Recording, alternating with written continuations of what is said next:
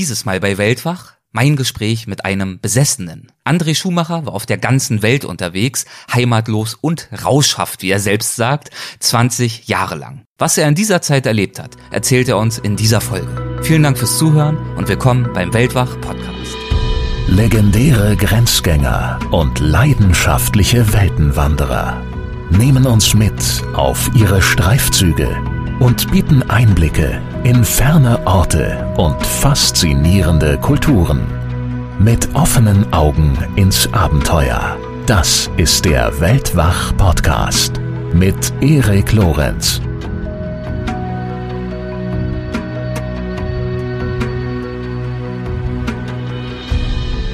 Durch jedes Gespräch, jede Entdeckung, jeder Stolperstein, jede Kurve, die man nimmt, ohne zu wissen, wohin man abbiegt, ist eine kleine Bereicherung. Und dabei passieren dann mitunter Dinge, die wirklich das Leben erschüttern. Neue Lebensentwürfe, die man kennenlernt. Ja, neue Denkweisen, neue Einblicke, neue Perspektiven. All das passiert, wenn man sich dem Weg aussetzt, ohne zu wissen, wohin man geht.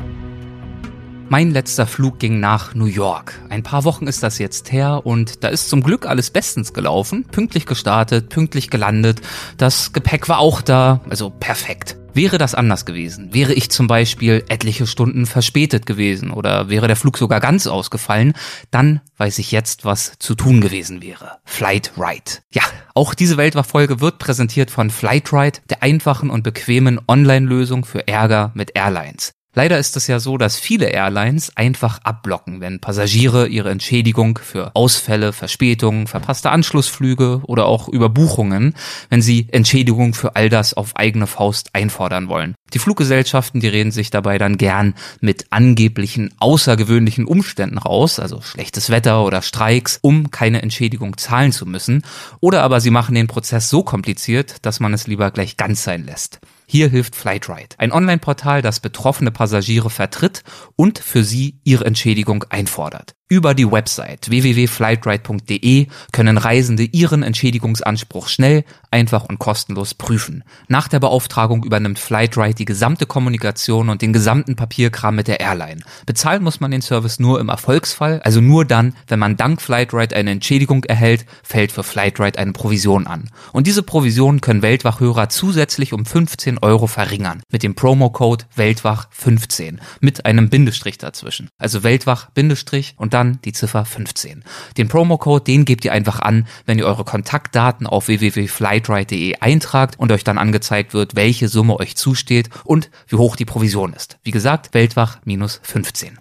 So, bevor es jetzt wirklich gleich mit dem Gespräch mit André Schumacher losgeht, möchte ich euch kurz noch von etwas erzählen, woran ich in letzter Zeit gearbeitet habe. Es war von Anfang an mein Ziel, Weltwach als Projekt nicht ausschließlich auf den digitalen Raum zu begrenzen, sondern auch das zu tun, worüber wir auch im Podcast so häufig sprechen, nämlich rauszugehen in die Welt, im Hinblick auf meine eigenen Reisen mache ich das natürlich schon seit langem. Ich habe das Glück, schon recht viel rumgekommen zu sein, oftmals auch im Rahmen von Recherchen für meine Buchprojekte, zum Beispiel für meine Bücher über Laos oder Kambodscha oder Hongkong. Aber das hatte natürlich nichts mit Weltwach zu tun. Weltwach haben wir bisher eigentlich, wenn ich ehrlich bin, nur mit einem einzigen vorsichtigen Versuch aus der digitalen in die reale Welt überführt. Und zwar mit der ersten Weltwach Live-Show mit Michael Martin in München. Für die Zukunft gibt es viele weitere Ideen und Pläne und eine davon wird nun demnächst Wirklichkeit. Wir wollen nämlich eine kleine eigene Weltwach-Kollektion entwerfen und produzieren und natürlich auch anbieten.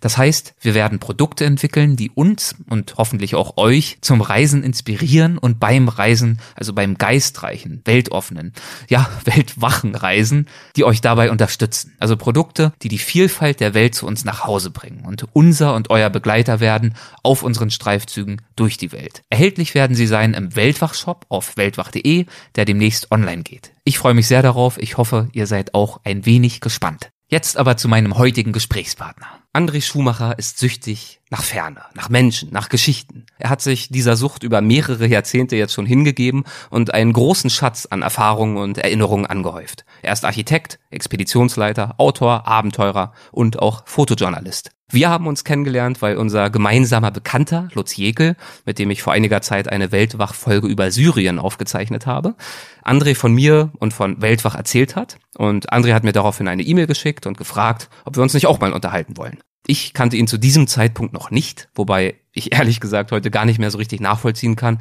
wie er mir bisher entgehen konnte. Aber wer ein Freund des wunderbaren Lutz Jäkel ist, der ist selbstverständlich auch mein Freund.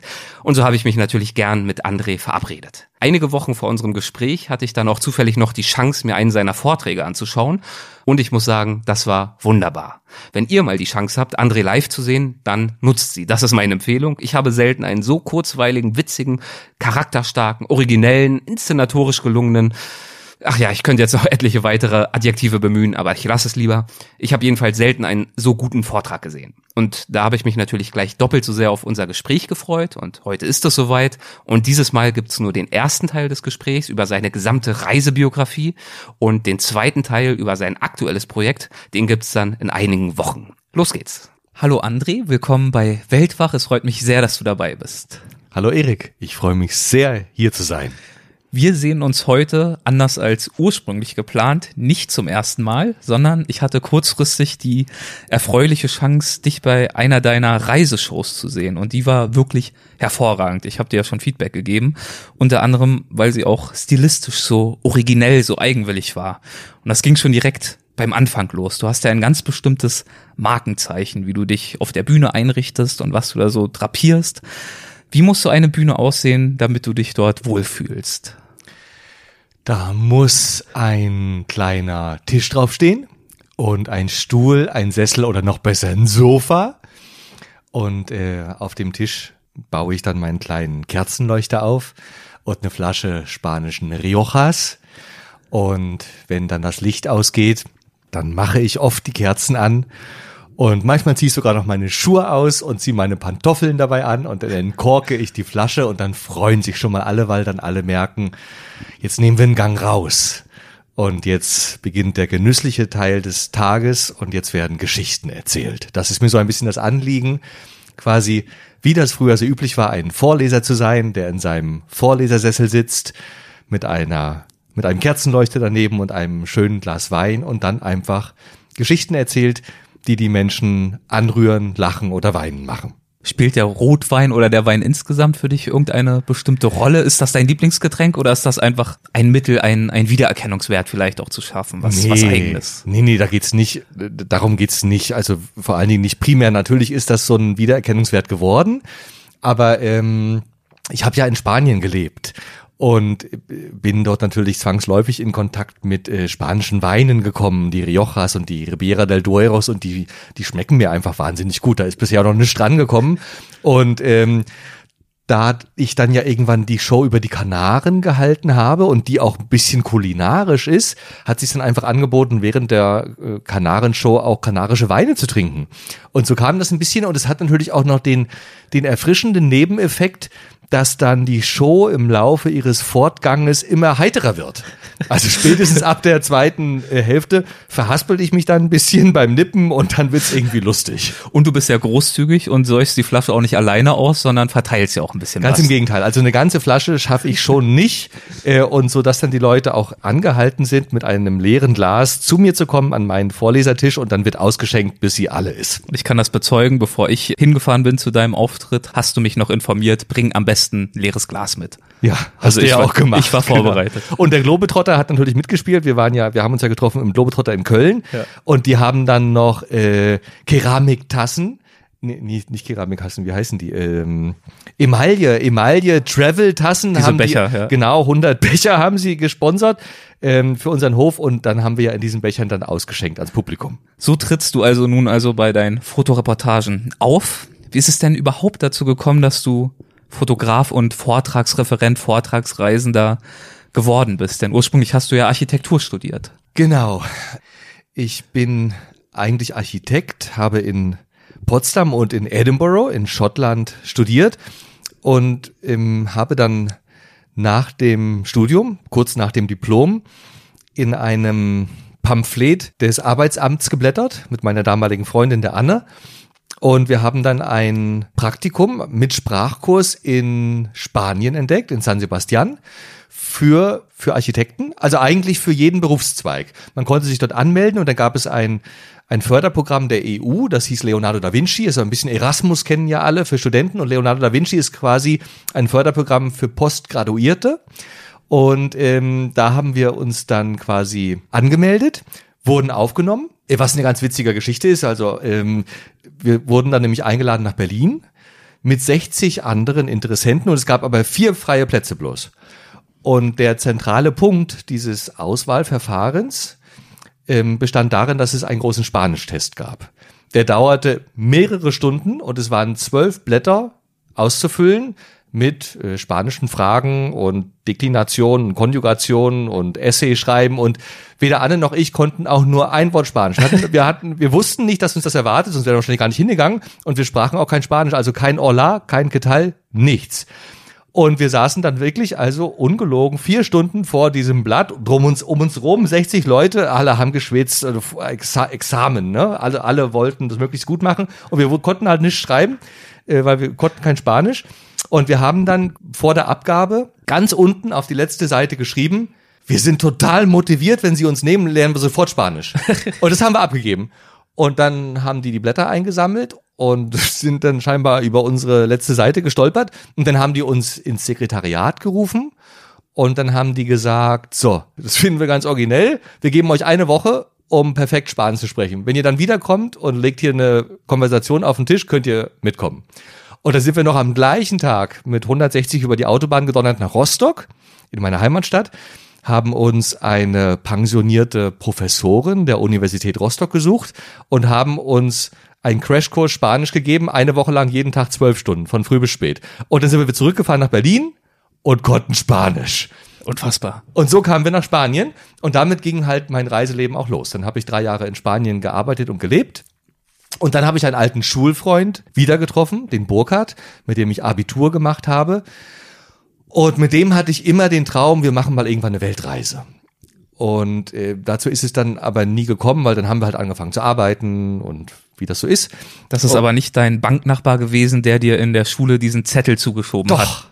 Doch, also das war ja sozusagen der allererste Ja. Reiseimpuls. so ging es los. weiß. Die Mauer fiel ja bekanntlich 89 und als die Nachricht reinkam, wir saßen gerade im Französischunterricht, da habe ich einen kleinen Zettel genommen und habe da was draufgeschoben, äh, draufgeschrieben und diesen Zettel habe ich dann so unter der Bank durchgereicht von Nachbar zu Nachbar bis hin zum Burkhardt und der hat ihn dann aufgefaltet und da stand bloß drauf Norwegen.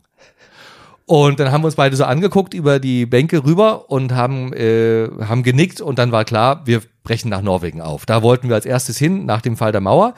Äh, dann hat es noch ein Jahr gedauert, wir waren dann 16.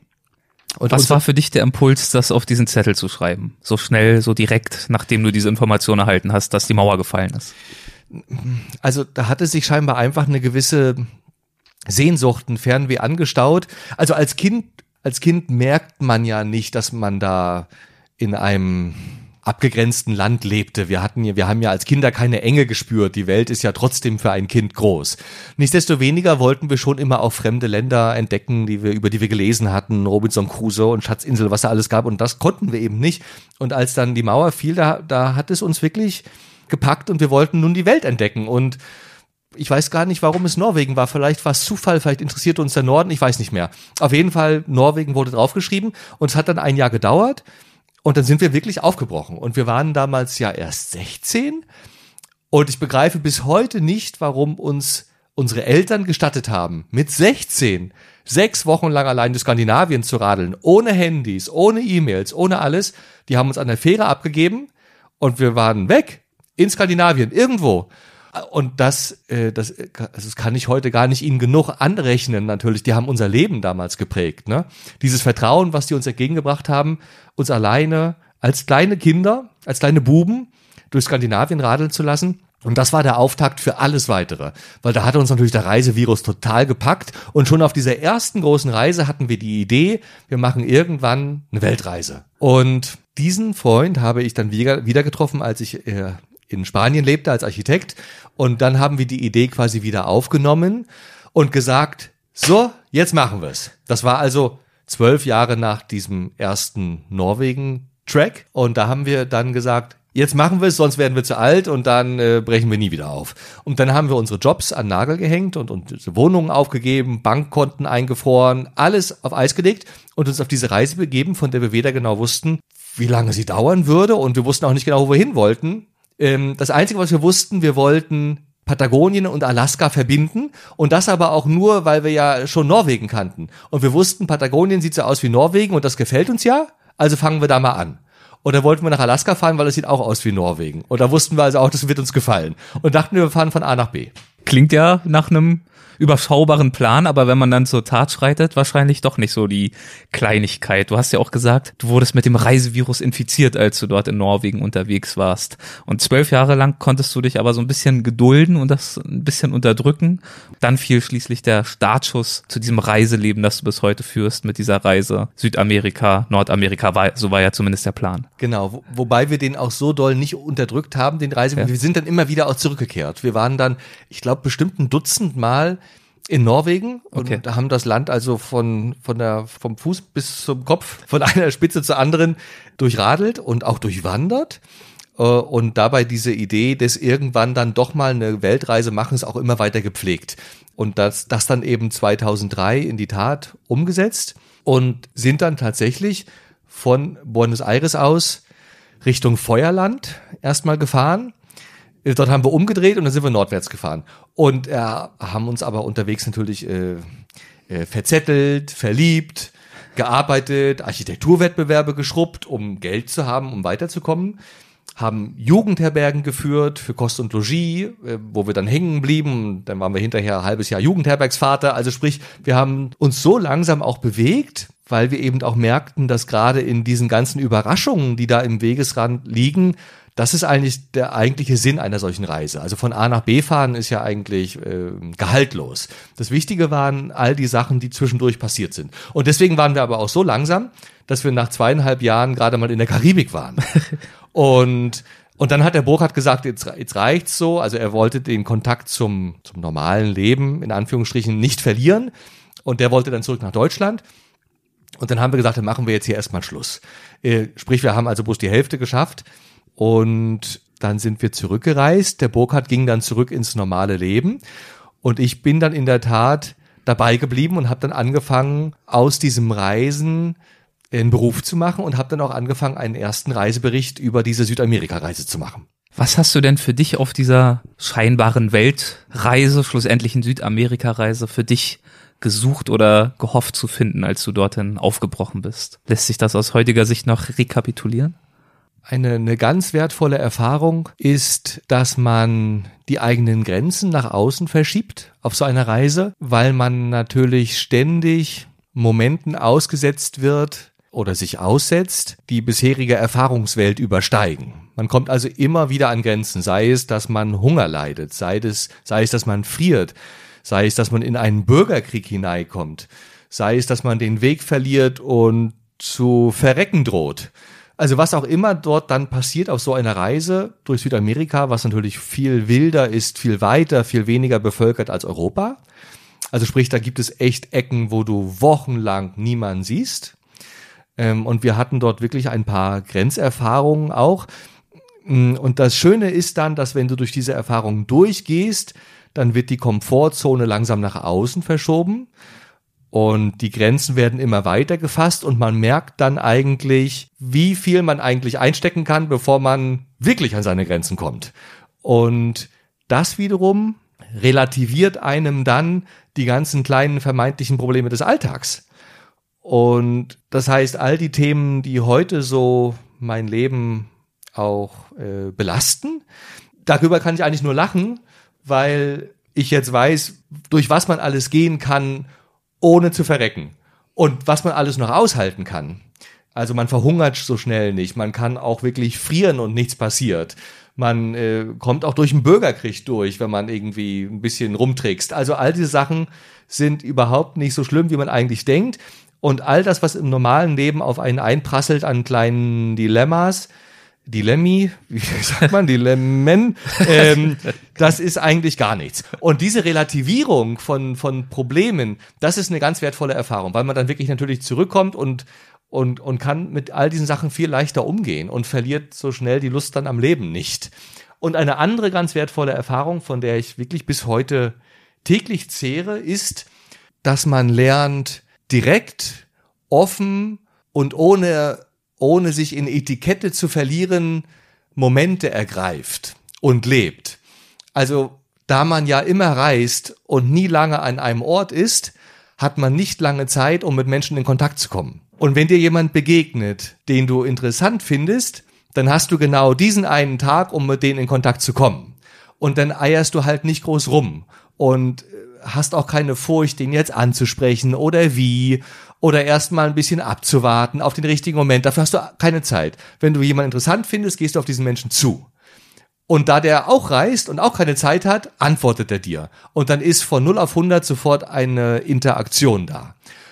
Und das fand ich ganz, ganz wertvoll, dass man keine Zeit verliert im Leben, dass du dich den Sachen, die dich interessieren, öffnest und sie ergreifst.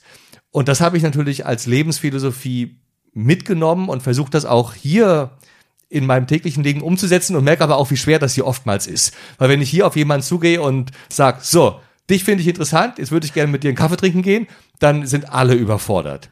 Und ähm, trotzdem möchte ich das aber nicht missen, weil das hat für mich was mit, also die Buddhisten würden sagen, mit dem Leben im Hier und Jetzt zu tun. Also Chancen ergreifen, die sich auftun und nicht hinterher jammern, dass man sie verschenkt hat. Und präsent im Moment zu sein.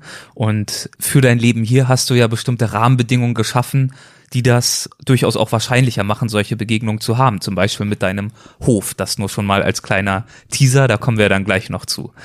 Du hast gerade unter anderem angesprochen, dass ihr dort mit einem Bürgerkrieg äh, konfrontiert worden seid. Das war, glaube ich, in Bolivien. Was habt ihr dort erlebt? Ja, das war, glaube ich, Anfang 2005. Genau, wir sind ja dann hochwärts geradelt auf der Panamericana und sind dann aber mh, hm, in den Anden auch weggekommen von der Küstenstraße und wollten durchs Altiplano, hm, weil wir diese Hochebenen eben auch mögen und die Berge und sind also in Nordargentinien hoch aufs Altiplano und waren dann in der Atacama-Wüste, sind durch die äh, durch den Salar von Uyuni geradelt und großen Salzebene. Ja, die größte der größte Salzsee der Welt auf 3400 Meter, glaube ich, gelegen mit dünner Luft und allem und, und 20 Grad minus nachts und all so Sachen und sind dann eben durch Bolivien auf dem ähm, bolivianischen Altiplano geradelt bis nach La Paz. Und damals kam gerade Evo Morales an die Macht, also der erste indigene Präsident, auch in Bolivien.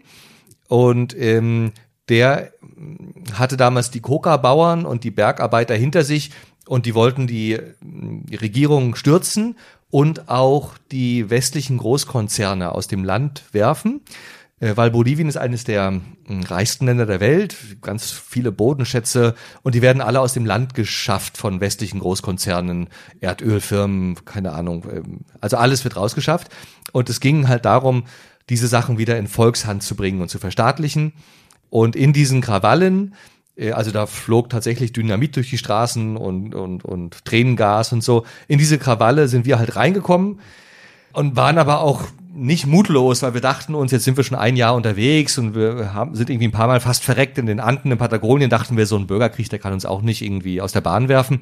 Und wir haben dann einfach versucht, uns möglichst zu verunstalten, und wir haben dann unsere, äh, unsere Kleider zerschlissen, wenn sie nicht eh schon ver verschlissen waren. Und wir haben das Fahrrad ganz hässlich angemalt, so mit schwarzer Nitrofarbe und die Satteltaschen beschmiert, damit wir eben nicht als Repräsentanten des westlichen Auslandes äh, erscheinen, sondern wirklich als die abgehalfterten Langzeitreisenden, die wir ja auch waren. Und so entstellt sind wir also wirklich rangefahren an die Barrikaden wo dann die brennenden Reifen lagen und die Kruckerbauern standen und gegen den westlichen Imperialismus skandiert haben und da stellten wir uns dazu und haben da mitgemacht. Und das fanden die total dufte natürlich, dass wir da unterwegs sind und dass wir da auch kein Blatt von Mund nehmen. Und so sind wir also auch als westliche Reisende damals durch Bolivien gekommen.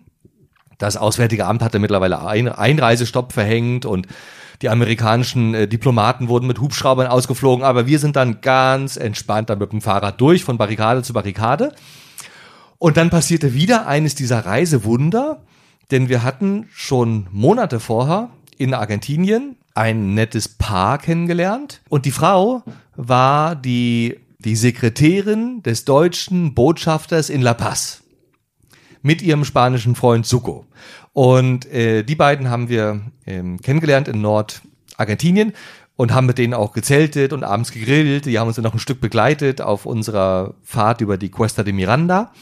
Und die haben gesagt, wenn ihr jemals nach La Paz kommt, dann könnt ihr bei uns unterkommen. Und das war natürlich also jetzt äh, das i-Tüpfelchen, dass wir also in der Villa der Sekretärin des deutschen Botschafters äh, mitten im, in La Paz, also drumrum quasi Bürgerkrieg. Der Mann war Pressefotograf, der war also auch jeden Tag auf der Straße, hat mich mitgenommen und wir lebten quasi auch im Schutz dieses Hauses im Diplomatenviertel in der Stadt, die ansonsten also auch abgeriegelt war. Da gab es teilweise ähm, gab es auch nichts mehr zu essen. Die Supermärkte wurden leer gekauft, kein, kein Strom, kein frisches Wasser. Aber wir lebten da dann quasi ganz gut eigentlich in, im Diplomatenviertel und konnten mal den Bürgerkrieg eigentlich da aussitzen auch, bis der sich beruhigte nach einem Monat.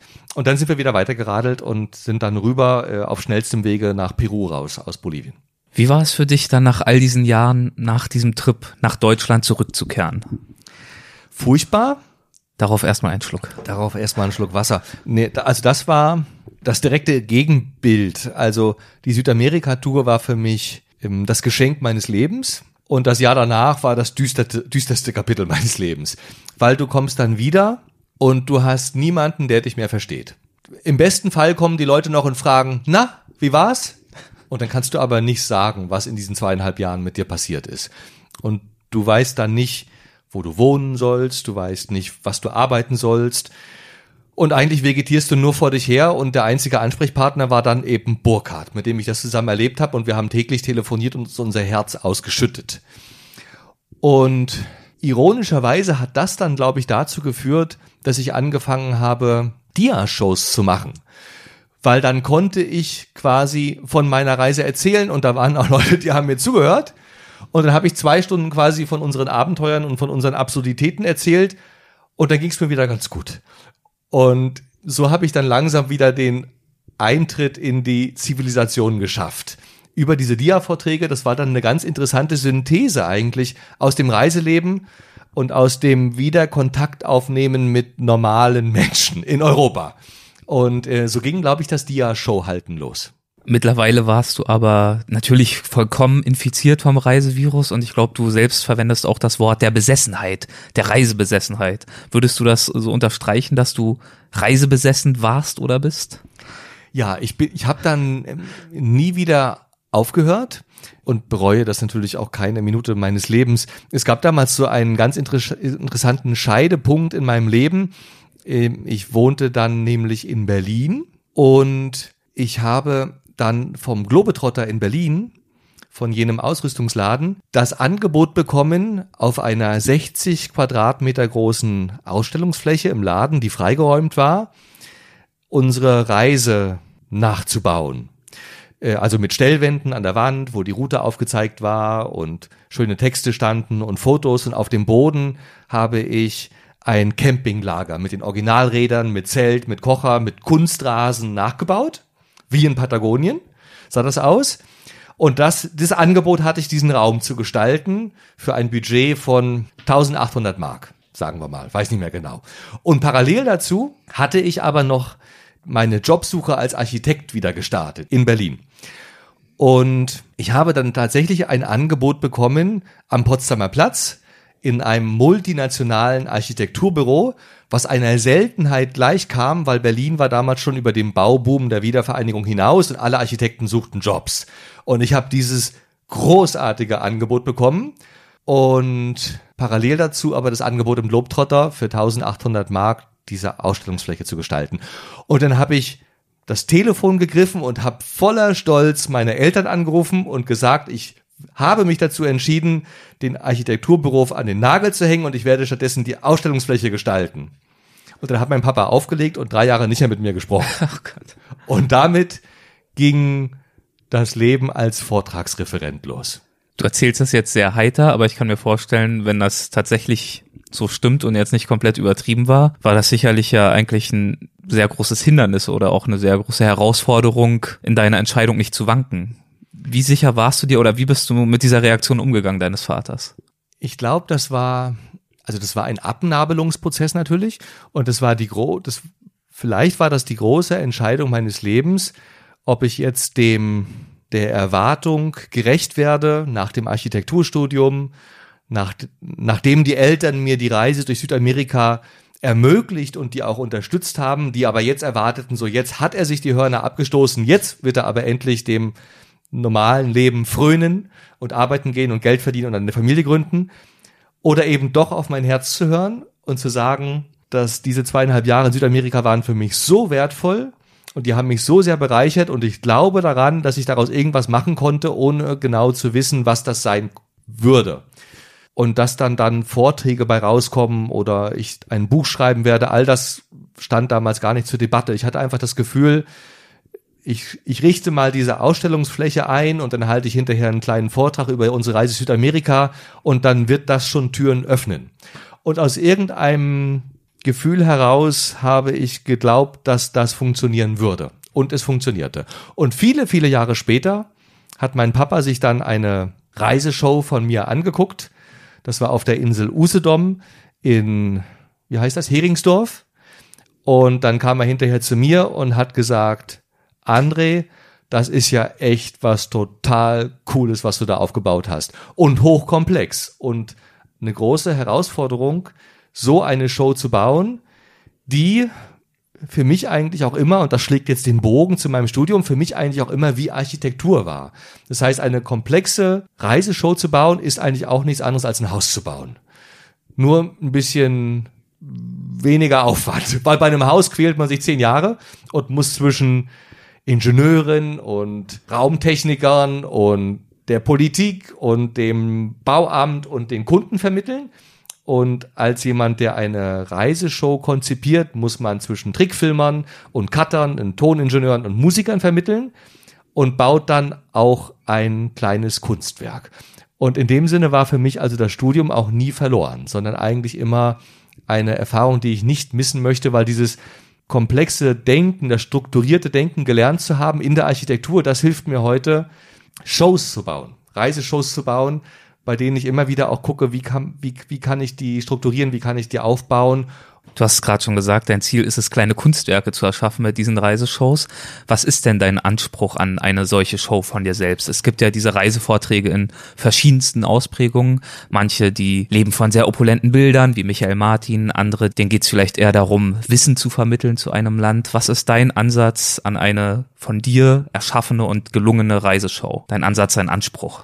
Ich möchte eigentlich, ich möchte Geschichten erzählen. Ich möchte Sachen teilen, die mich angerührt haben, weil ich das Gefühl habe, dass wenn, wenn mich das im tiefsten Innern bewegt, irritiert, inspiriert, dann ist das was Universales. Dann wird das auch in anderen Leuten ein Gefühl lostreten.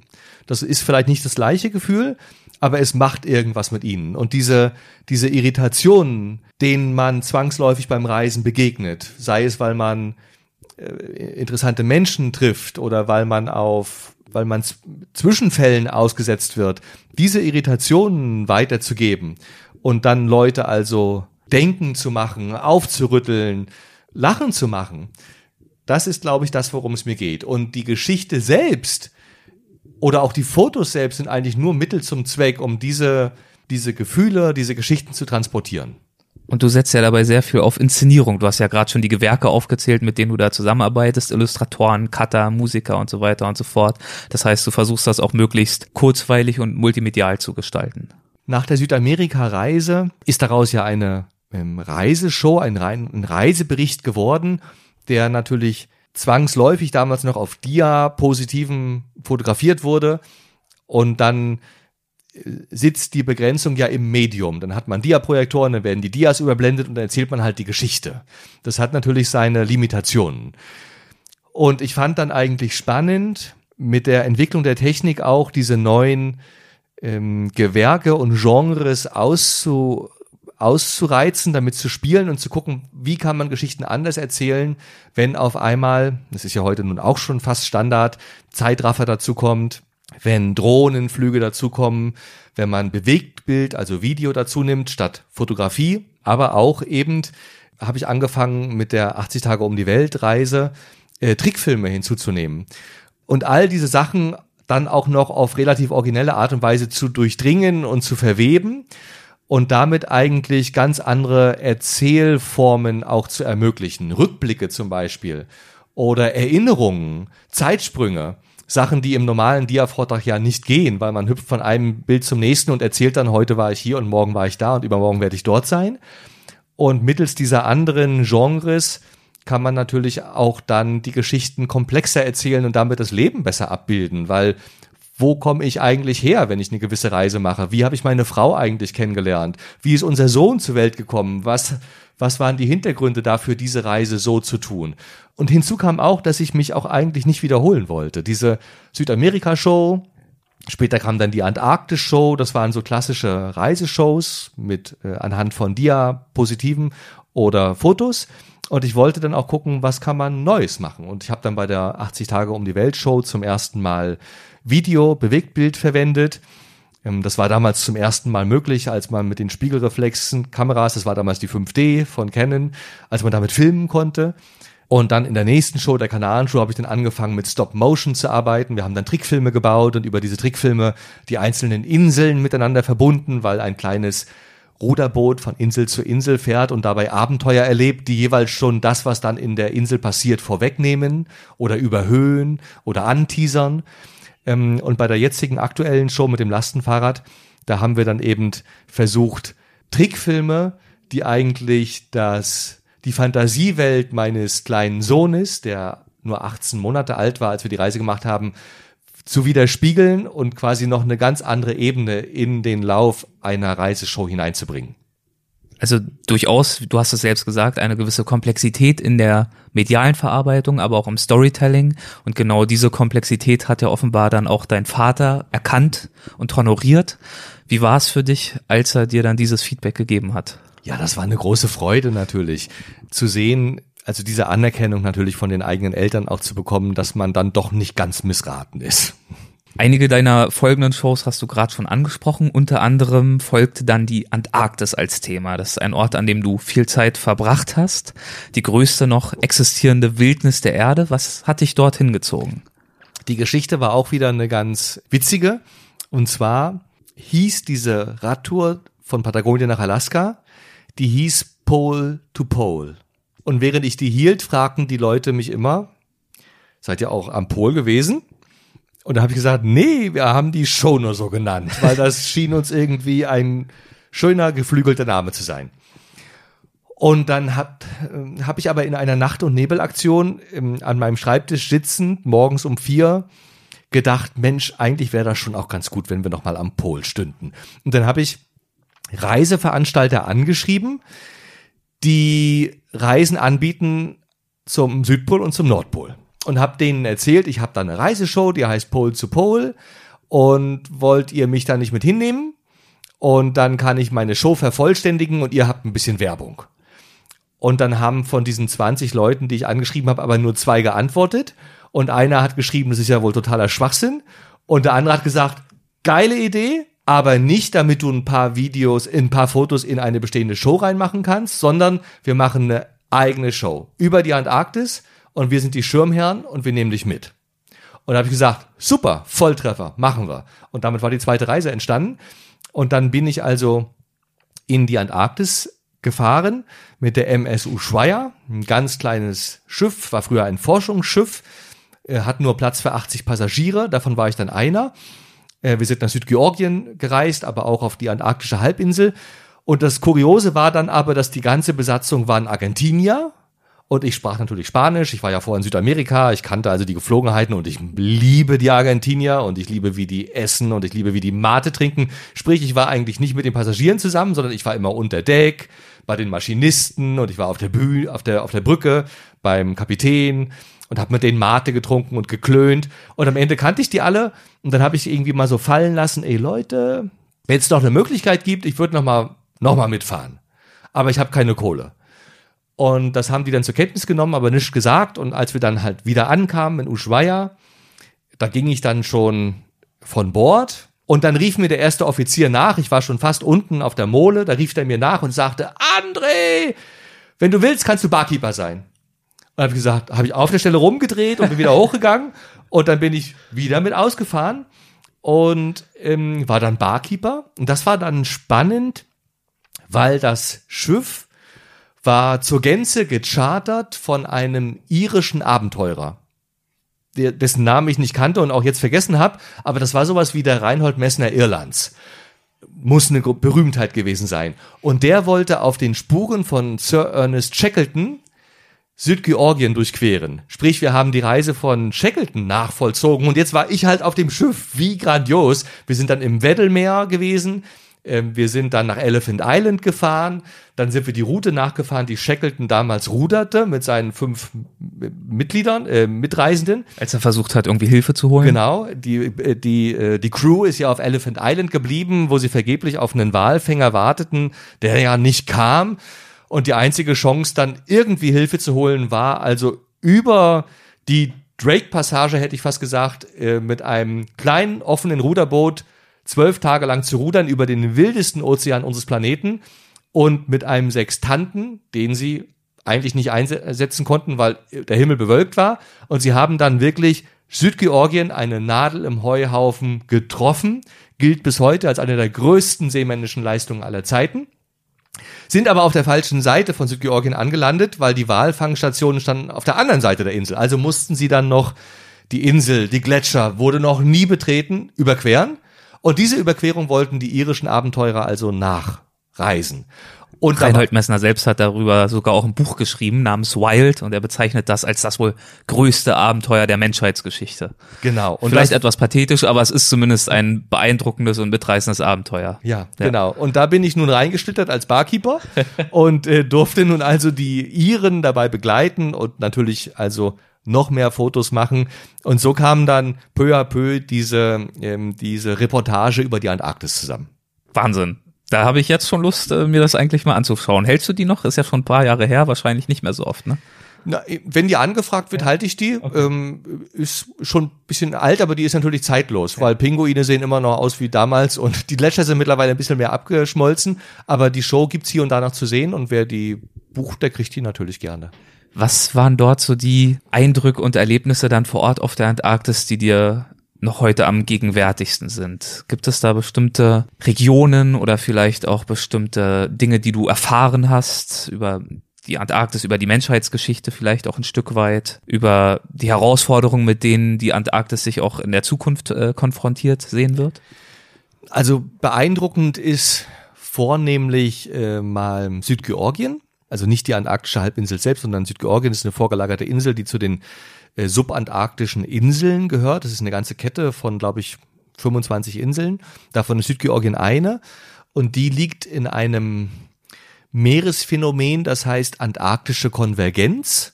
Da trifft das Polarmeer auf den, auf das wärmere Wasser aus dem Pazifik und Atlantik. Und die, diese Wasser, das kalte und das warme vermischen sich dort und es entstehen Turbulenzen und dadurch werden Meeresalgen und kleine Tierchen aus der Tiefe immer wieder hervorgebracht und nach oben gespült. Und von diesen kleinen Tierchen, die dort hin und her gewirbelt werden, davon ernähren sich alle Meerestiere. Also Krill, Pinguine und dann als nächstes Seelöwen, Seeelefanten, Wale und so weiter. Das heißt, diese antarktische Konvergenz ist die Basis dafür, dass auf Südgeorgien, diese Insel, die genau in dieser Meeres, in diesem Meeresbereich liegt, das größt, die größte Dichte an Tieren weltweit hat, weil alle essen von diesen kleinen aufgewirbelten Tierchen da. Und das war extrem beeindruckend. Also es ist ein bisschen so wie Galapagos, aber auf kalt. Und die Dichte an Tieren ist aber noch größer. Also da hast du halt eine Bucht und da stehen 300.000 Pinguine. Dicht an dicht, alles voll. Ähm, und die ernähren sich eben von diesem, von dem Grill, der sich wiederum von diesen Kleinsttierchen ernährt. Und äh, Wale schwimmen dort, Seeelefanten, Seelöwen. Und darin rumzulaufen und zu fotografieren, ist einfach nicht von dieser Welt. Ganz beeindruckend, sowas zu sehen, diese, diese, diese, dieser Reichtum an Leben. Also nichts von wegen arktische Kargheit oder dergleichen, sondern wirklich ein üppiger Lebensraum. Absolut ja. üppig. Also vor allen Dingen eben auf Südgeorgien. Ja. In der Antarktis selbst ist es natürlich ein bisschen ähm, kühler dann auch. Und tatsächlich aber, man kann, im Sommer läuft man dann auch im T-Shirt rum. Also vor allen Dingen, wenn man Glück mit dem Wetter hat und dann scheint die Sonne, dann ist es auch wirklich warm. Und ähm, in der Antarktis selbst, da ist natürlich der Überfluss an äh, Leben jetzt nicht so groß. Und was mich dort am meisten beeindruckt hat, war die Weite und vor allem die Stille. Wenn das Boot, man liegt dann ja vor Anker äh, in großen Buchten und da schwimmen die Eisberge rum und die Sonne geht unter. Und äh, wenn dann das Boot irgendwann nachts mal die Motoren ausstellt, was auch nicht so oft passiert, weil die lassen die natürlich an wegen der Heizung und sowas, aber wenn die die mal ausschalten, dann bist du in einer Unendlichkeit und in einer Weite, die du auf diesem Planeten nicht nochmal erlebst.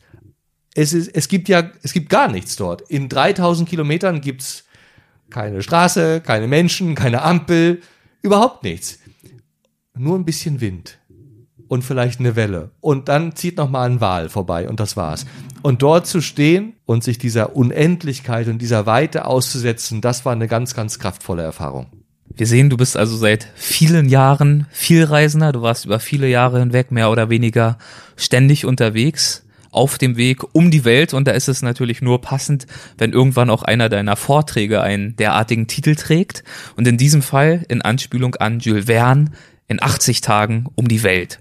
Und du selbst beschreibst diese Show mit den Worten 80 Tage, 80 Nächte, 80 Betten, Jules Verne, einmal anders. Wie ist denn die Idee zu dieser Reise entstanden? Was war die Idee dahinter? Auch das wieder ein, einer dieser wunderschönen Zufälle. Und zwar kam ich gerade aus der Antarktis zurück und hatte das Reisen so langsam ein bisschen satt und dachte mir, boah, jetzt geht das schon seit Jahren so und ich hatte auch keine Wohnung. Äh, ich lebte immer aus der Tasche. Ich war drei Viertel des Jahres unterwegs und im Winter hielt ich Vorträge und dann bin ich wieder weg von dem gewonnenen Geld der Vorträge. Und so ging das Jahre. Und dann dachte ich, jetzt müsste ich mal ein bisschen zur Ruhe kommen und wollte mir gerade eine Wohnung suchen. Und dann schellte das Telefon. Und am Apparat war ein Reiseveranstalter aus Berlin namens Colibri, Colibri Travel und die haben eine Weltreise konzipieren wollen. Und die brauchten jemanden, der die ausprobiert und der Fotos von unterwegs macht und der die Agenturen austestet und der einfach 80 Tage lang am Stück Zeit hat und in einer Woche losfahren könne. Und die hatten ein paar Kollegen angerufen und keiner hatte 80 Tage Zeit. Aber da ich natürlich vogelfrei war und meine Wohnung noch nicht gemietet hatte, glücklicherweise, habe ich binnen einiger Sekunden gesagt, ja, ich bin dabei. Und eine Woche später stand ich mit gepackten Koffern am Flughafen Berlin, Tegel und bin los. Und dann haben wir als gemeinsamen Entwurf zwischen Kolibri und mir haben wir also überlegt, wir machen diese 80 Tage, reisen wir nach, äh, aber nicht auf der Originalroute, sondern wir variieren sie ein bisschen und tanzen quasi nördlich und südlich um die existierende Route von Jules Verne herum und wir legen auf diese Route die letzten Naturparadiese der Erde. Und auf dieser Route lagen dann äh, die Azoren, da lag Kenia, das Mutterland der Safaris, da lag Uganda, die letzten Berggorillas, da lag Nepal, der Chitwan Nationalpark, Borneo, Galapagos, das Pantanal in Brasilien und dann ging es wieder zurück. Und tatsächlich sind wir dann in exakt 80 Tagen äh, einmal diese, diese Route abgereist. Ähm, ja, ein Land, was sich dort, glaube ich, ganz besonders beeindruckt hat, war Nepal. Du hast darüber geschrieben, es sei ein Land, in dem alles anders ist als erwartet und du hast es in einem Interview auch mal als Wendepunkt bezeichnet. Wie hast du das Land kennengelernt? Ja, Nepal habe ich kennengelernt durch die Augen eines mittlerweile sehr wertvollen Freundes, nämlich Rolf Schmelzer. Rolf Schmelzer ist ein Journalist der ARD und des WDR und der lebte schon seit einem Jahrzehnt äh, als Korrespondent in Nepal und hatte damals kurzerhand zugesagt, mir Nepal zu zeigen, während dieser Station ähm, der 80 Tage um die Welt. Und der war quasi mein Ansprechpartner dort. Wir kannten uns nicht. Er hat mich am Flughafen abgeholt und hat mir Nepal gezeigt. Und zwar nicht das Nepal, was alle kennen, also nicht die 8000er des Himalayas, nicht die ganzen berühmten Klöster, sondern das Straßenleben das Abgeratzte, die Klapperbusse, die kleinen Dörfchen und wir sind durchs Land gereist, eine gute Woche lang. Wir waren in Kathmandu, wir waren in Bhaktapur, wir waren in Pokhara, in Chitwan und in allen kleinen Orten dazwischen. Also ziemlich gehetzt auch für eine Woche, die ich ja nur Zeit hatte. Und wir hatten aber so viel Spaß auf dieser Reise und ich habe gemerkt, da ist noch so viel mehr, dass ich äh, dann sofort den Entschluss gefällt habe, ich komme nochmal zurück nach Nepal und zwar in Ruhe. Und ich bin dann ein Jahr später an den Hamburger Hafen gegangen und habe mir ein Containerschiff geschnappt und bin von Hamburg aus 30 Tage lang nach Singapur gefahren als Bordfotograf. äh, auf diesem 300 Meter langen Containerschiff. Bin dann in Singapur von Bord gegangen, habe mich mit Zügen und Flügen bis nach Kathmandu durchgeschlagen und habe dann ein Dreivierteljahr in Nepal gelebt. Und dabei war der Rolf Schmelzer also auch wieder mein Ansprechpartner.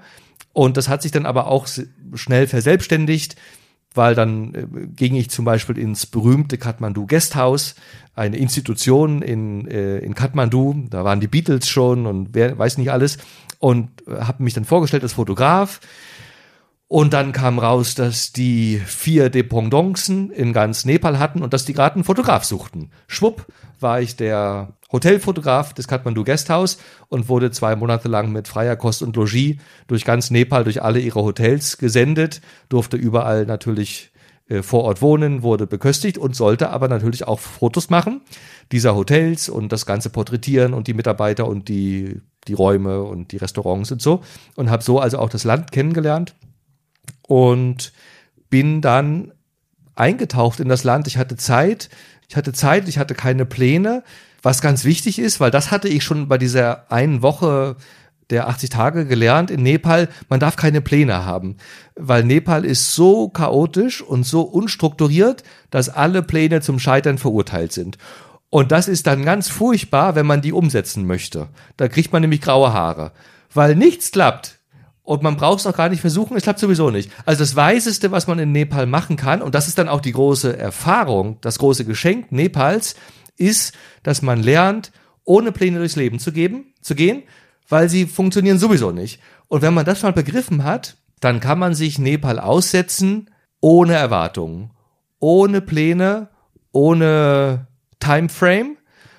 Und dann geht man einfach in ein Café rein und trinkt ein Kaffee und weiß nicht, was heute noch passiert. Und dann sitzt neben einem am Tisch zum Beispiel der Mohan Rai, der berühmteste Schamane Nepals. Ist mittlerweile gestorben, aber der saß dann dort am Nachbartisch und dann kommt man mit ihm ins Gespräch und dann sagt er, er hat heute Nachmittag einen Trommelkurs zum Geisteraustreiben. Und da man keine Pläne und keine Erwartungen und keine Strukturen hat, hat man also Zeit. Also sagt man, klar, gehe ich mit. Wollte ich immer mal machen. Keine Ahnung, was das bedeutet. Geister austreiben. Aber man sagt, okay, warum nicht? Also geht man mit und dann sitzt man am Abend mit Mohan Rai und trommelt Geister aus. Und dann ist man drin im Flow und dann passieren so Sachen täglich ein Jahr lang. Und das ist das Geschenk, was Nepal einem macht. 2013 stand für dich dann ein weiteres abenteuerliches Reiseprojekt an, und zwar die Durchwanderung der Kanarischen Inseln. Was hat dich an den Kanarischen Inseln gereizt?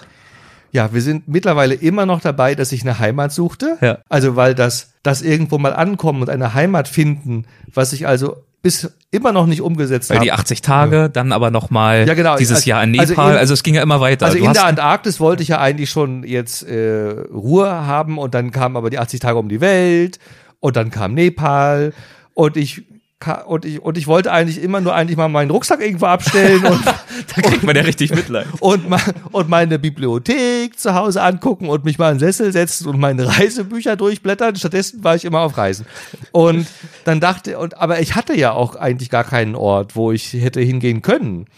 Und dann dachte ich, das letzte Mal, wo ich irgendwo heimisch war, das waren die Kanarischen Inseln. Weil dort habe ich zwei Jahre lang gelebt als Architekt, bevor eben jene Reise durch Südamerika begann. Und ich dachte mir, da gehe ich mal hin zurück. Das war eine so schöne Zeit in meinem Leben. Und ich werde die also durchwandern und ich werde mir Zeit nehmen und ich will daraus keine Show machen. Ich will einfach nur ganz langsam unterwegs sein und mir Zeit für mich und mein Leben nehmen und ich habe einen kleinen Rucksack dabei und eine kleine Kamera und einen Schlafsack und einen kleinen Würfel, mit dem ich immer die Richtung ausgewürfelt habe, wo ich hingehen wollte. Und dann wollte ich einmal durch den Archipel laufen, Open End. Und dann. Das war der Plan. Aber du hast ja in Nepal eigentlich gelernt, mit Plänen ist es zum Teil schwierig. Genau. Also ich habe schon versucht, Anti-Planung zu betreiben, indem ich also keine Reiseführer dabei hatte und auch keinen Zeitplan eigentlich, also keinen Zeithorizont. Ähm, und nichtsdestoweniger habe ich dann also, was noch an Plänen da war, dann auch verworfen und habe mich dann eigentlich gehend und genießend und Wein trinkend und Menschen kennenlernend und fotografierend einfach durch diese Insel bewegt und bin dann tatsächlich mehr als ein halbes Jahr lang durch den gesamten Archipel gelaufen, von La Graciosa, das ist so eine kleine Insel, die noch vor Lanzarote liegt, im Meer, ähm, und dann von Insel zu Insel zwischendurch mit Booten gefahren und habe mich auf die Suche nach all dem gemacht, was man normalerweise nicht mit den Kanaren assoziiert. Also keine Hotelburgen besucht, keine Strände, keine Kokosnüsse, sondern wirklich einfach in meinem eigenen Rhythmus, soweit mich eben die Füße trugen, durchs Hinterland einer jeden Insel gelaufen und habe dabei die interessantesten Menschen kennengelernt, Leute, die keine Ahnung davon leben, dass sie Muscheln sammeln und die abends kochen und die dann essen und das war eigentlich ihr Leben. Oder ähm, Aussteiger, die abends Jazzkonzerte geben und von dem Geld, was man ihnen in, in den Topf wirft, ihr Überleben bestreiten. Oder eben auch, wie in Teneriffa geschehen, dass ich bei der Durchquerung des Teide Nationalpark kein Wasser mehr hatte und äh, da oben gibt's aber keine Quellen, kein Wasser, gar nichts. Und ich dann in, in Ermangelung einer besseren Idee an der Sternwarte, an dem Instituto Astrofisico de Canarias angeklopft habe, an der Tür und um Wasser bitten wollte. Und dann haben die mir aufgemacht. Und dann habe ich erzählt, dass ich gerade dieses Archipel durchwandere und bisschen fotografiere auch. Und dann haben die gesagt, super Projekt, kannst gleich reinkommen. Hier hast du eine Chipkarte für den freien Zugang zu allen Teleskopen. Kannst du lange bleiben, wie du willst. Und dann war ich in dieser Sternwarte drin, die man sonst also überhaupt nicht betreten darf und habe da eine Woche oben gewohnt und habe dann natürlich, da bin ich auf den Geschmack gekommen und dann habe ich doch angefangen, so ein bisschen hat sich das dann eingeschlichen, dann doch zu fotografieren und zu filmen und Zeitrafferaufnahmen von diesen Teleskopen zu machen, die dort oben einen Sternenhimmel einfangen, den man sich bei uns überhaupt nicht erträumt, weil da natürlich keine Lichtverschmutzung ist auf den Inseln. Und dann wuchs so langsam die Idee in mir, Mensch, vielleicht kann man ja doch einen kleinen Bericht über die Kanaren machen und eben all das zeigen, was ich dort entdeckte. Und dann kam die Idee, Mensch, ich durchlaufe eigentlich diesen Archipel jetzt mit Blick darauf, diese ganzen abgefahrenen Geschichten und diese ganzen herrlichen Orte dann hinterher auch zu teilen. Und dann wuchs die Idee einer Kanarenshow und auf diesen Inseln habe ich dann natürlich auch meine zukünftige Freundin, die Jenny, kennengelernt. Wie hat sich das denn begeben? Ich war auf Gran Canaria und ich war, wie ja nun schon herauskam, also alleine unterwegs, ganz alleine ein halbes Jahr lang und ich traf dann am Roque Nublo, am berühmten Wolkenfelsen von Gran Canaria eine Frau namens Lorena. Und die war äh, Besitzerin einer kleinen äh, Jugendherberge zusammen mit Fermin, mittlerweile auch einem guten Freund von mir. Und die meinte, Mensch, pff, du siehst hier so abgehalftert aus mit deinem Rucksack und so, komm doch in unsere Herberge, da ist es echt schön. Und außerdem gibt's nebenan in Fontanales, ist ein kleines Bergdorf im Norden der Insel, da würde ein Dorffest stattfinden. Eine Romeria heißt das dort, wo vier Tage lang und vier Nächte lang die Menschen alle in so weißen Trachten und so rumlaufen und so ein, so ein richtiges, traditionelles Dorffest mit, äh, mit äh, traditioneller Musik und mit Landwirtschaftsmesse und mit lokaler Kost und mit lokalem Wein veranstalten und das sollte ich mir nicht entgehen lassen.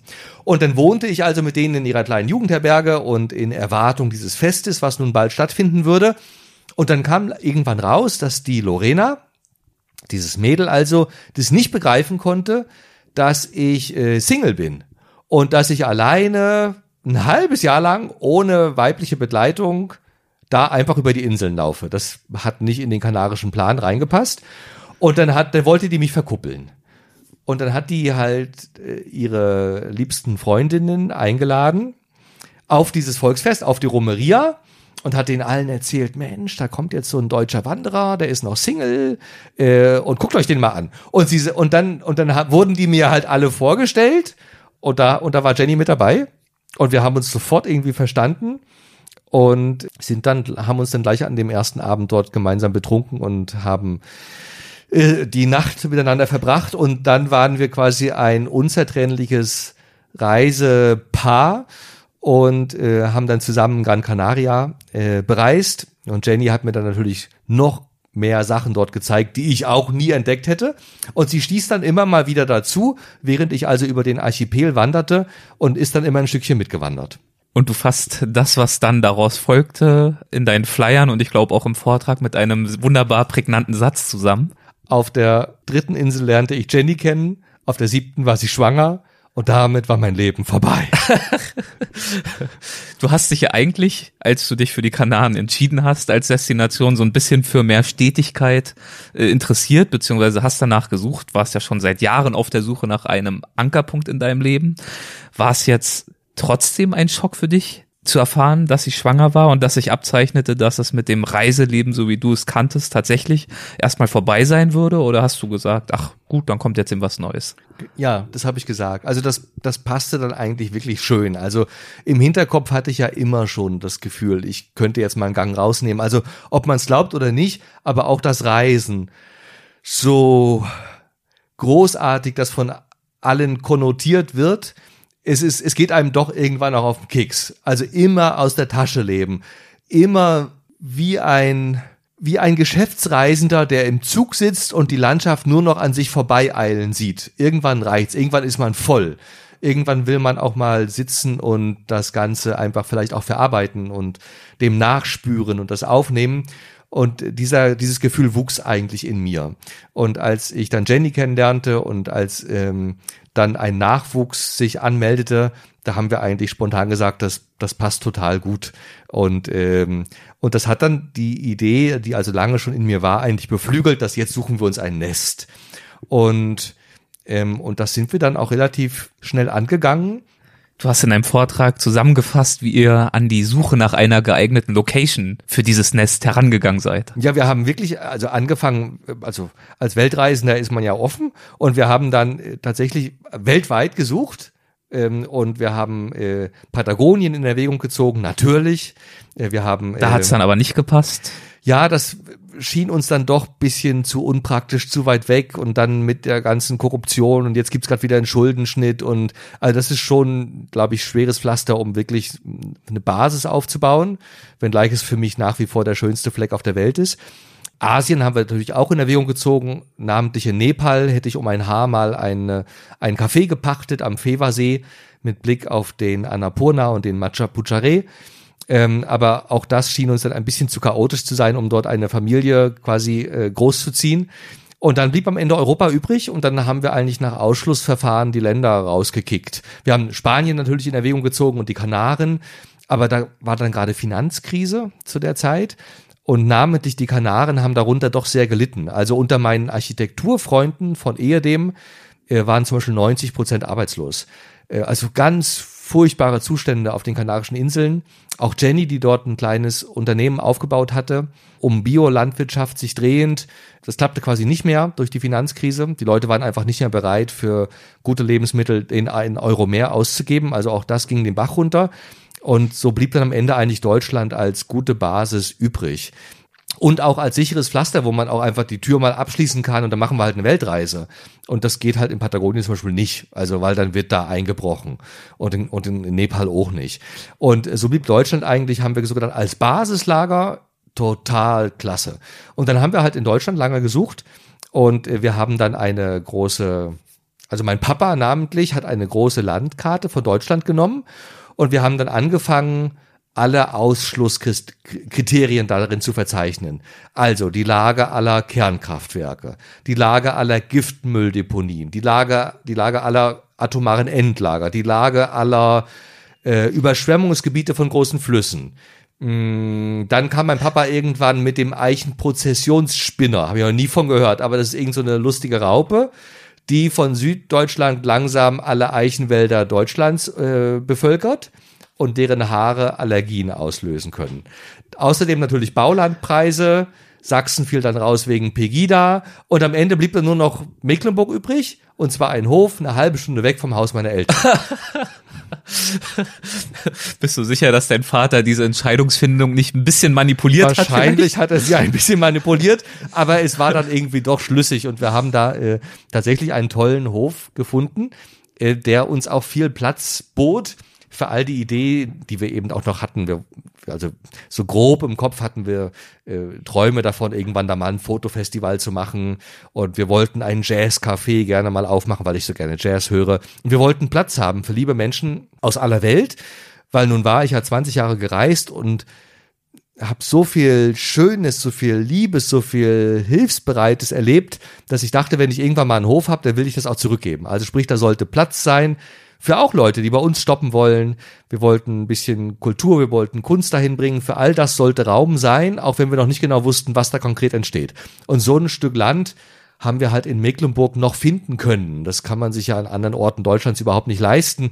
Und Mecklenburg oder ganz Ostdeutschland ist halt noch so, so wohlig unbeschrieben. Da ist halt noch Platz für das Umsetzen eigener Fantasien und Visionen und Träume und ist es eben auch noch bezahlbar. Und deswegen war das eine perfekte Wahl. Und wir haben jetzt ein großes Stück Land mit drei Hektar äh, und einer alten Scheune und einem alten Haus und diversen Schuppen drauf und das Ganze in einem Dorf mit 34 Einwohnern. Also das geht gar nicht besser. Und ihr habt euch damit aber auch ein großes Projekt ans Bein gebunden, denn es war ja nicht so, dass der Hof schon picobello fertig war und ihr nur noch einziehen musstet. Wie seid ihr an dieses Projekt herangegangen? Mit welcher Zielsetzung und wie seid ihr an die Umsetzung herangegangen, diese Zielsetzung zu verwirklichen? Also, das erste war gleich, dass wir den Hof natürlich gar nicht bezahlen konnten. Ich war ja freiberuflicher Fotograf. Ich habe so von der Hand in den Mund gelebt mit meinen Vorträgen, die dann immer wieder für die nächste Reise draufgingen. Und Jenny war äh, Spanierin äh, in Deutschland, also da kriegt man auch keine Bankkredite und nichts. Also hatten wir dann die Idee, wir verkaufen Ziegelsteine. Wir hatten nämlich auf dem Grundstück, also auf diesem zukünftigen Grundstück lagen ganz viele Ziegelsteine rum und wir dachten, wir verkaufen symbolische Ziegelsteine für 200 Euro das Stück und als Gegenleistung gibt es dann äh, ein Wochenende Urlaub für die ganze Familie auf unserer zukünftigen Farm. Und diese Ziegelstein-Geschichte habe ich dann äh, über meine Webseite und per Newsletter und per E-Mail an alle bekannten Freunde und Verwandten rausgeschickt. Und dann haben wir binnen kürzester Zeit ganz viele Ziegelsteine verkauft. Von lauter Leuten, die uns helfen wollten, diesen Hof zu erwerben. Und mit diesem Grundstock an Geld, was wir über diese Ziegelstein-Aktion reinbekommen haben, heute sagt man ja dann Crowdfunding dazu, äh, über diese Aktion haben wir dann noch einen Bankkredit bekommen, weil die haben gesehen, wir haben Startkapital. Und mit allem zusammen haben wir dann den Hof erwerben können. Und ähm, haben das getan kurz bevor Jenny äh, quasi auch entbunden hat. Und dann mussten wir den Hof als nächstes Jahr irgendwie dann auch aufbauen. Äh, und der war natürlich überall sehr viel der, also drei Hektar Land, also das schon mal so für die, die es interessiert, drei Hektar Land bekommt man nicht bewältigt zu zweit. Keine Chance.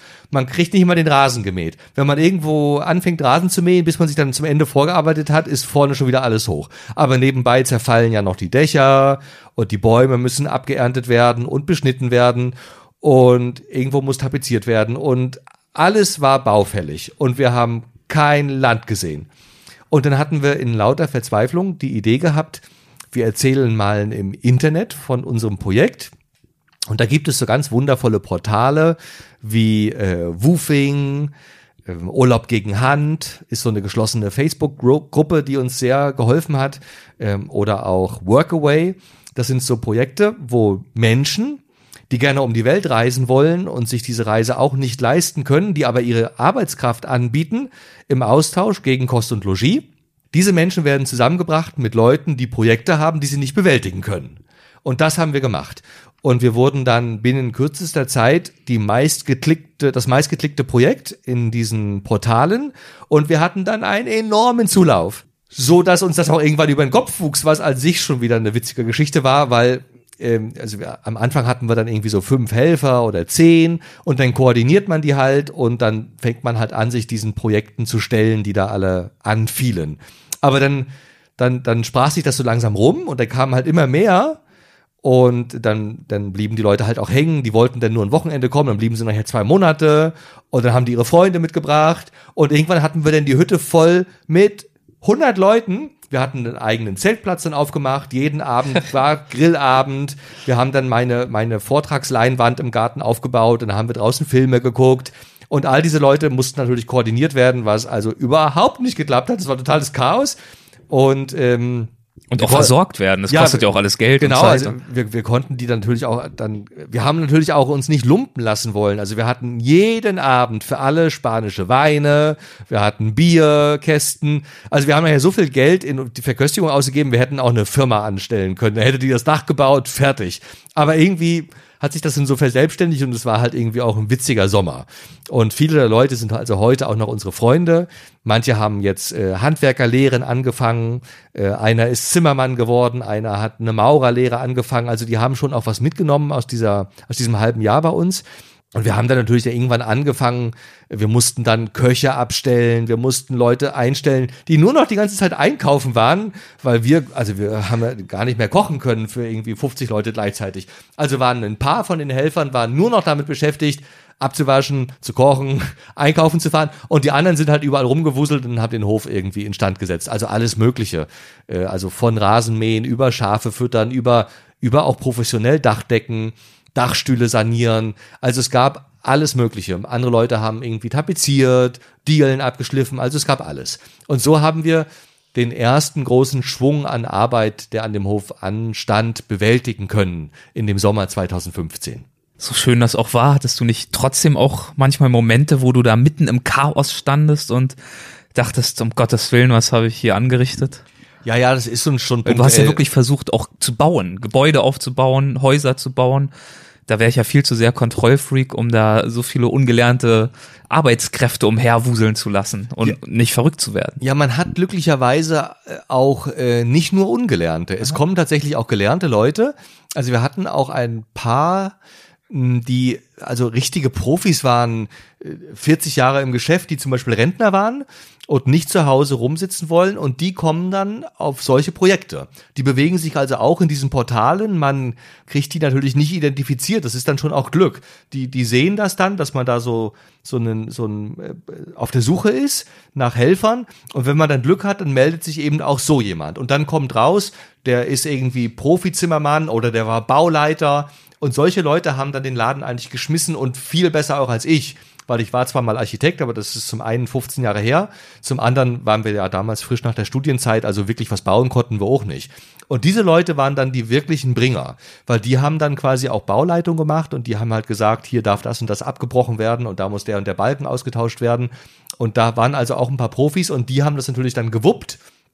Und wir anderen, haben, also wir Ungelernten haben dann quasi denen auch zugearbeitet und, ähm, und mitgeholfen. Und mit denen zusammen haben wir also auch tatsächlich richtig was umsetzen können. Und das heißt, dass der Hof ja mittlerweile, ja, fertig wird er wahrscheinlich nie sein. Ich vermute, es ist ein Langzeitprojekt, aber mittlerweile kann man ja zum Beispiel auch als Besucher zu euch kommen. Ja, wir haben letztes Jahr angefangen, ihn auch für Besucher zu öffnen. Und damit ging dann auch ein langjähriger Traum eigentlich in Erfüllung, weil die Idee so einen Hof zu haben, hatte ich eigentlich damals in Südamerika. Denn damals kamen wir, der Burkhardt und ich, in den patagonischen Winter. Und weil wir da nicht mehr radeln konnten, haben wir in El Bolson in den Anden an einer Jugendherberge angeklopft, ob wir nicht mithelfen können im Austausch gegen Kost und Logis. Also sprich, wir haben das gleiche gemacht, wie wir jetzt, nur andersrum. Und wir haben dann in dieser Jugendherberge mitgeholfen und die Besitzer kamen dann langsam drauf, Mensch, hier sind zwei Deutsche am Start, da können wir zum ersten Mal schwarze Zahlen schreiben. Und wir haben dann immer mehr Aufgaben übernommen und haben das natürlich super gemacht mit deutscher Disziplin und Gewissenhaftigkeit. Und irgendwann sind dann die Besitzer in Urlaub gefahren und wir haben die Herberge ein halbes Jahr lang geschmissen. Und das war eine wunderschöne Zeit, weil wir waren die Herbergsväter es war obendrein argentinischer Winter, das heißt, da kamen nicht viele Touristen vorbei, sondern nur die Creme de la Creme der Leute, die auch im Winter durch Argentinien reisen. Und die sind dann in unserer Herberge hängen geblieben. Und wir waren die Herbergsväter. Und ich hatte damals das Gefühl, das ist so ein bisschen wie Reisen umgekehrt. Wenn ich irgendwann mal nicht durch die Welt mehr reise, dann muss ich einen Ort haben, der so schön ist, dass die ganze Welt zu mir kommt. Und das gelang uns damals in den Anden, in dieser Herberge. Und ich dachte, irgendwann habe ich auch mal so einen Ort.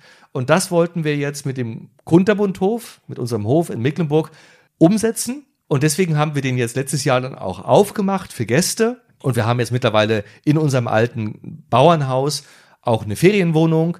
Und wir haben ein kleines Tiny House, was uns ein befreundeter Zimmermann aus Potsdam aufs Grundstück gestellt hat. Und wir haben eine bretonische Jurte, die uns Jurtenbauer dorthin gestellt haben, die wir auch über dieses Bauprojekt 2015 kennengelernt haben. Die waren nämlich mit beim Dachbau tätig und dann kam raus, die sind Jurtenbauer in der Bretagne, die kommen eigentlich aus dem Schiffbau und die bauen dort einen völlig neuen Typus an Luxusjurten, bei denen keine Nägel und keine Schrauben verwendet werden, sondern nur Schiffsverbindungen mit Seilen und alles aus Holz, mit Segeltuch gedeckt und mit bretonischer Bio-Schafswolle äh, gedämmt, also sprich eine Spitzenjurte. Und dann haben wir gesagt, Mensch, so ein Ding stellt uns doch bitte gerne hin. Also haben wir noch eine Jurte. Und diese ganzen Objekte, die kann man quasi nutzen, um dort Urlaub zu machen, um auszusteigen, um ein schönes Buch zu lesen, um mit der Familie Urlaub zu machen. Und das haben wir letzten Sommer angefangen. Und wir hatten die Hütte so voll mit lieben Menschen, die dort jeden Abend gemeinsam Lagerfeuer gemacht haben. Und die Kinder haben die WM nachgespielt auf unseren großen drei Hektar Wiesen. Und es war so schön, dass wir mittlerweile man glaube es nicht, aber zum schönsten Hof Mecklenburgs gewählt wurden. Und zwar gerade vor drei Tagen, was total übertrieben ist, weil natürlich sind wir nicht der schönste Hof. Da gibt's viel, viel bessere alte Landschlösser und was nicht alles. Aber ich glaube, was wir da geschafft haben, ist eine gewisse Urigkeit und eine Authentizität verbunden mit unserem eigenen Spirit und unserer Vision und dem Weltreisen und diese Idee, da einen besonderen Ort aufzubauen, der irgendwie auch ein bisschen chaotisch ist, aber der den Leuten einfach Spaß macht und alles ist so wunderbar unfertig und überall wird noch gehämmert und gebastelt und wenn die Leute Lagerfeuer machen wollen, dann müssen sie selber in den Wald gehen und dann wird da eingeschlagen und zwischendurch laufen die Schafe rum und es ist ein wunderschönes Chaos und das hat den Leuten wohl gefallen und ähm, und die haben uns so viele nette Bewertungen, wie das ja heutzutage so üblich ist, gegeben, dass wir jetzt eine große Plakette haben, die dürfen wir uns an die Fassade hängen. Schönster Hof Mecklenburgs. mein, mein Glückwunsch. Freut Dankeschön, mich. Ja. Aber so schön es auch ist, man darf jetzt schon verraten, ihr habt nicht vor, euch bis ans Ende eurer Tage auf euren Hof zurückzuziehen, denn nach etwa einem Jahr dort war auch bei euch das Fernweh trotzdem wieder da. Das nächste Abenteuer lockte. Es ging dann quer durch Europa. Darüber sprechen wir dann in unserer nächsten Folge, die wir jetzt gleich noch aufzeichnen werden. Das heißt, wer nach diesem Gespräch nun nachvollziehbarerweise vollkommen begeistert von dir ist und noch mehr von dir hören möchte, der kann sich jetzt zum einen oder die kann sich jetzt zum einen auf diese weitere Weltwachfolge mit dir freuen und man kann sich ja auch selbst mit dir auf den Weg machen. Nach dem Motto Rucksack und Sterneküche, so nennst du das. Was verbirgt sich hinter diesem Motto? Ja, das wuchs daraus, dass in den letzten Jahren des Vortragsreisens mich die Leute angesprochen haben, ob ich sie nicht mal mitnehmen könne zu diesen besonderen Reisen, von denen ich dort immer erzähle. Und das wollte ich eigentlich nie. Ich dachte immer, dass diese Orte, die ich da, die man ja entdeckt beim Reisen, dass die dann auch geheim bleiben sollen, dass die gerade davon leben, dass die eben nicht entdeckt sind. Und Deswegen gab es nie irgendwie eine Reise nach Patagonien oder nach Nepal. Und aber als ich dann die Kanarenshow rausbrachte, da dachte ich, da traue ich mir das auch. Da habe ich ja mal gelebt und die Jenny ist von den Kanaren und da habe ich eben so viele Orte auch kennengelernt, dass ich dachte, da könnte ich jetzt wirklich eine Reise designen und führen, die wirklich, ähm, die es wirklich in sich hat und die es auch kein zweites Mal gibt und was ganz Besonderes ist und die einfach sich davon davon zehrt, dass ich selber 20 Jahre Reiseerfahrung habe und diesen ganzen äh, Spirit, dieses ganze Know-how einbringe und das kombiniere mit meiner Kenntnis der Kanarischen Inseln. Und dann wollte ich aber auch verbinden das Unterwegssein und das Abenteuer und das selber Durchwegen einer Region mit Genuss und mit Luxus. Und dazu, jetzt bin ich auch mittlerweile ein bisschen älter, also früher haben wir schon irgendwie wilde Sachen gemacht. Früher haben wir da unter Brücken geschlafen und waren im Bürgerkrieg und sind echt an die Grenzen gegangen. Aber mittlerweile bin ich nur 44 und mittlerweile kann ich nun auch einen guten Wein sehr schätzen und esse auch gerne gut.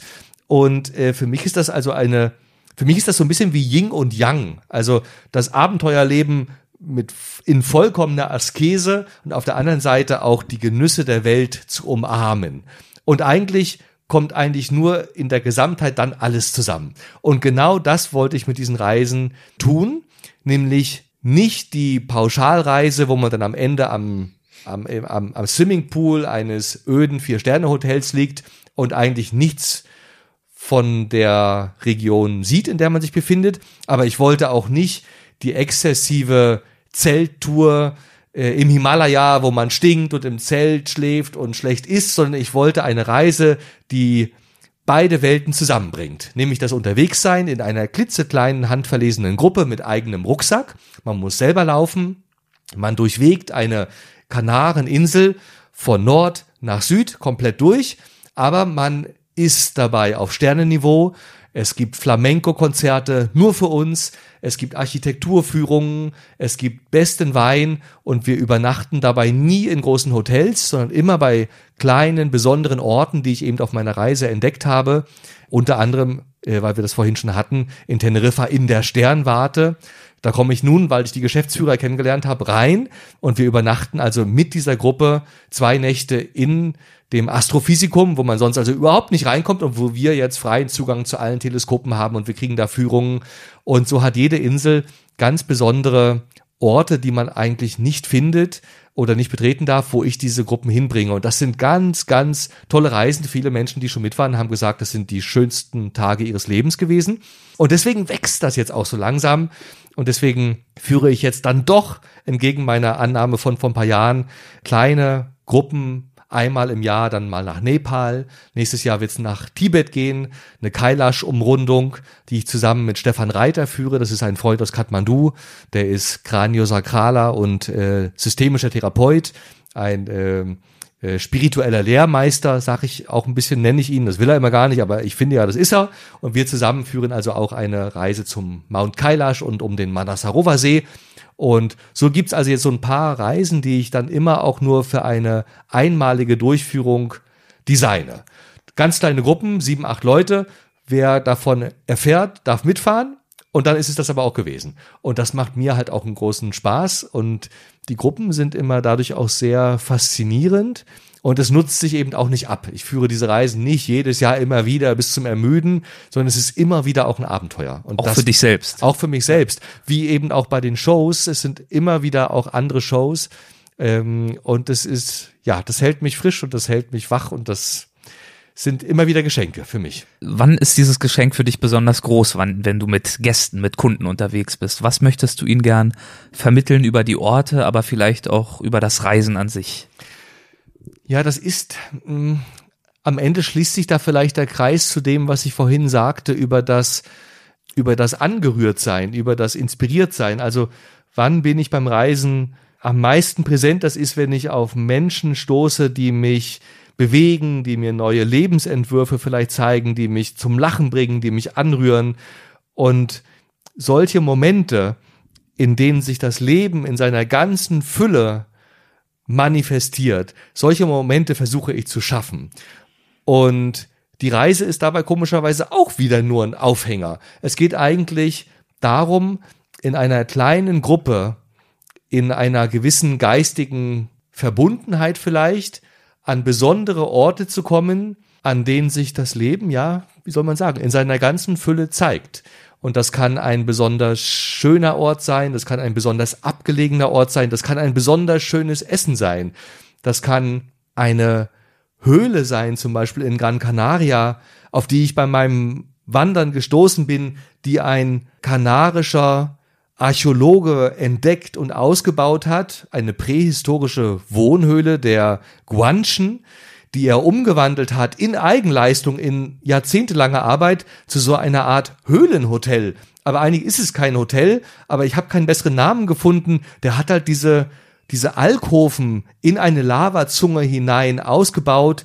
Da sind Betten drinne, da ist eine Sternebeobachtungsterrasse, da ist ein großes Schwimmbecken, wo er einen Flusslauf hin umgeleitet hat, wo man in einem Lavabecken drin baden kann. Da sind Mandelbäume, Avocadobäume, da sind Grillecken und es ist alles in so einen Felsenkonstrukt hineingebaut. So was haben wir noch nie gesehen. Und auf den bin ich zufällig gestoßen.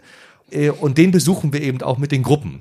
Und der hat zum Beispiel, das ist auch sowas, wo ich immer wieder mit Gänsehaut stehe, der hat dort in dieser Lavazunge, die vom Rocke Nublo herunterkam, vor Millionen von Jahren, da hat er einen petrifizierten Baum gefunden. Also muss man sich so vorstellen. Da war früher eine kanarische Kiefer. Die kanarischen Kiefern sind mit den hiesigen Kiefern überhaupt nicht vergleichbar.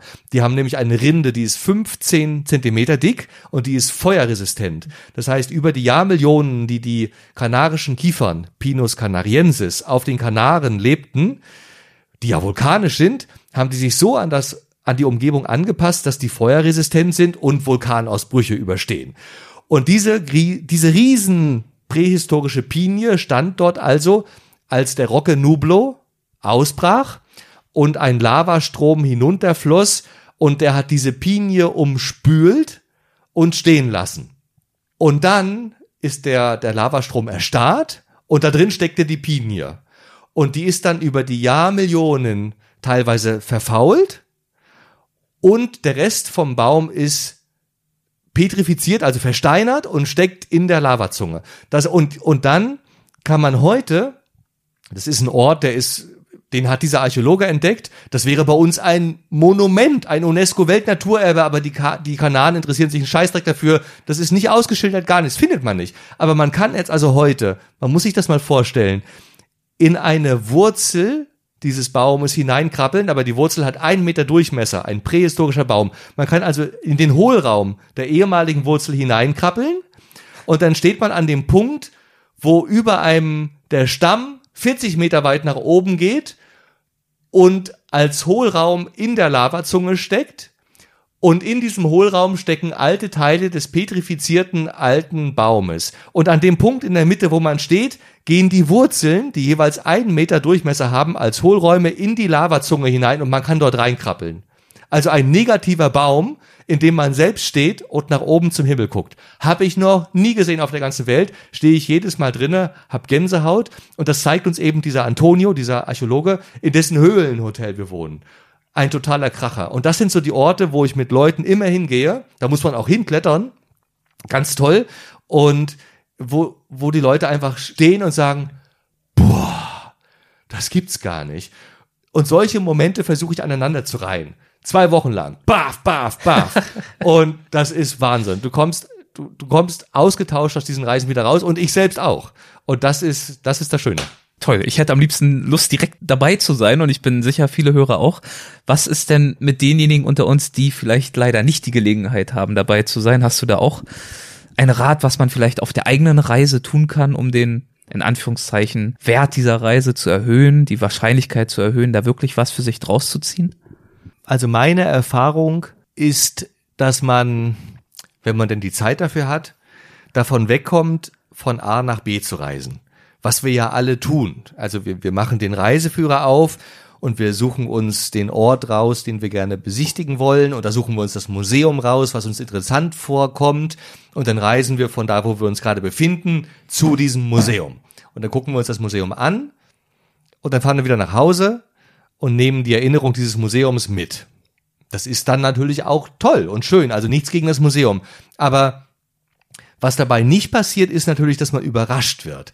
Und ich habe immer wieder im Leben die Erfahrung gemacht, dass etwas, was ich mir als Ziel vorstelle, ist etwas, was aus meinem eigenen Erfahrungsschatz heraus natürlich kommt. Sonst könnte ich es mir ja nicht als Ziel vorstellen. Sprich, man bewegt sich eigentlich immer nur innerhalb des eigenen Erfahrungsschatzes. Ich kann immer nur das als Ziel formulieren, was mir schon bekannt ist.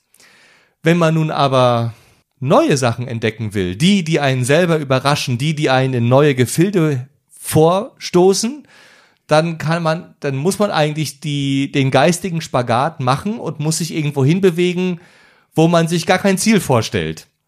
Und dann wird man selber in Regionen gestoßen, die noch nicht zum eigenen Erfahrungsschatz gehören. Und das ist natürlich ein gewisser, ein gewisses Unding eigentlich, also sich irgendwo hinzubewegen, von dem man eigentlich gar nicht weiß, wo dieses Wohin besteht.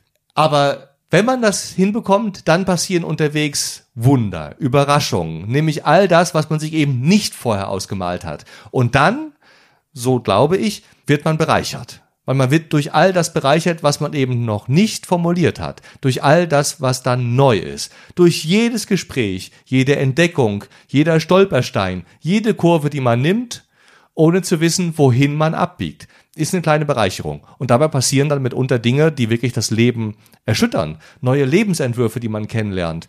Neue, ja, neue Denkweisen, neue Einblicke, neue Speisen, neue Getränke, neue Perspektiven. All das passiert, wenn man sich dem Weg aussetzt, ohne zu wissen, wohin man geht. Und das kann man, glaube ich, auch üben. Ich, es ist schwer zu transportieren. Also, als ich das einmal verstanden hatte, habe ich eigentlich aufgehört, Reiseführer zu lesen. Zum Beispiel auf dieser Radtour durch Europa, über die wir als nächstes noch sprechen wollen, haben wir uns nicht ausgemalt, wo wir hinfahren. Auch nicht, wo wir heute Abend schlafen werden und auch nicht, auf welchem Weg wir dorthin kommen, sondern wir hatten so eine grobe Richtung und sind dann eigentlich in die Richtung gefahren. Und dann passieren unterwegs halt Überraschungen. Und die sind das eigentliche Geschenk einer Reise. Ich finde, dieses flammende Plädoyer ist das perfekte Schlusswort für diese Folge.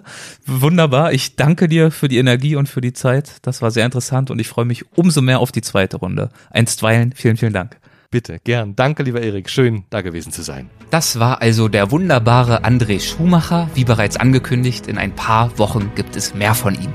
In der nächsten Folge spreche ich aber zunächst einmal mit Gregor Sieböck, dem Weltenwanderer. So lautet sein Spitzname. Wenn du unsere Arbeit an Weltwach unterstützen möchtest, dann kannst du das zum Beispiel tun, indem du uns bei Facebook oder Instagram folgst. Denn ich freue mich über jeden einzelnen Kommentar, wirklich. Oder aber mit einer Mitgliedschaft im Supporters Club. Dazu gibt's alle Informationen auf weltwach.de unter dem Menüpunkt Unterstütze uns. Auch dieses Mal herzlichen Dank all denjenigen unter euch, die bereits dabei sind. Ihr helft uns wirklich ungemein dabei, dass wir zumindest einen Teil unserer Aufwände decken und auch in Zukunft möglichst viele spannende und kurzweilige Gespräche führen können und hoffentlich auch einige darüber hinausgehende Ideen umsetzen können. Bis zum nächsten Mal. Ciao, euer Erik Lorenz.